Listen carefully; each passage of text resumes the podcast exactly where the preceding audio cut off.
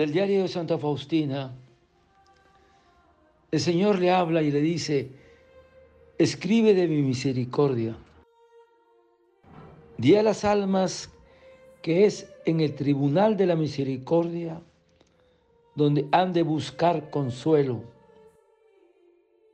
Ahí tienen lugar los milagros más grandes y se repiten incesantemente.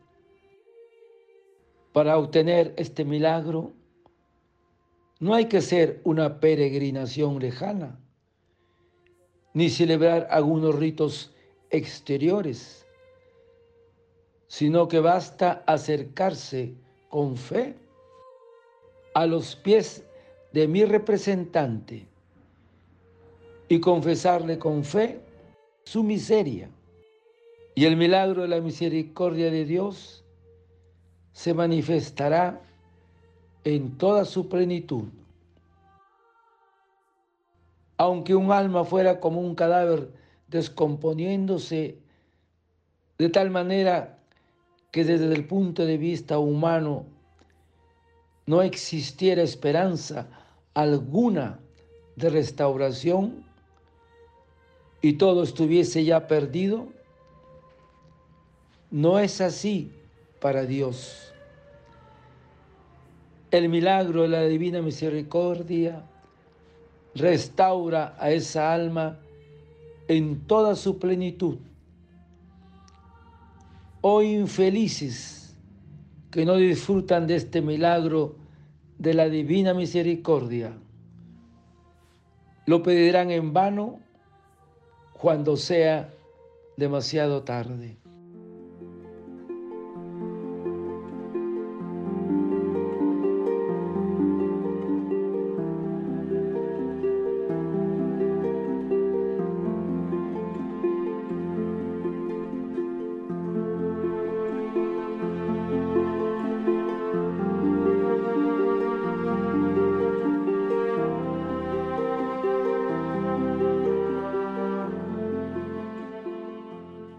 Di a las almas que es el tribunal de la misericordia, donde han de buscar consuelo. Ahí tienen lugar los milagros más grandes. Para obtener este milagro, basta acercarse con fe a los pies de mi representante y confesar con fe su miseria. Y el Señor nos dice, Padre, perdónales porque no saben lo que hacen. Hermanos, nunca serán nuestros pecados tan grandes como la misericordia de Dios. Este mundo es el imperio de su misericordia y el tiempo su reinado. Vivimos de misericordia. Entonces, hermano, tu misericordia oculta al pecador, a la justicia que debiera castigar cada pecado, deteniéndola y aplazándola hasta la muerte, y al hombre hasta el purgatorio, es el último esfuerzo de la misericordia de Dios a favor del pecador. Hermanos, la misericordia de Dios para el hombre es infinita. Nunca se agota, nunca se cansa. Perdona siempre.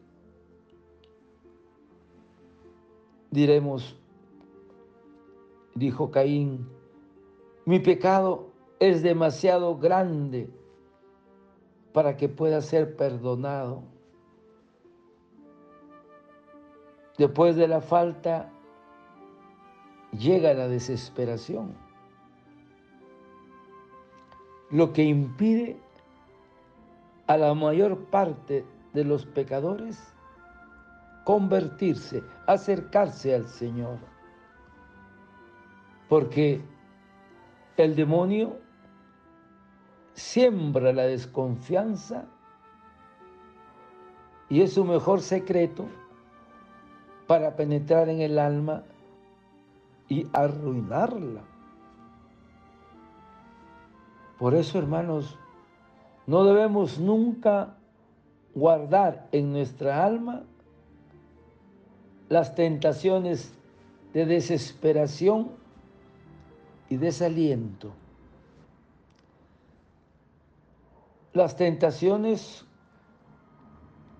contra la confianza de Dios, debemos decirla a nuestro confesor.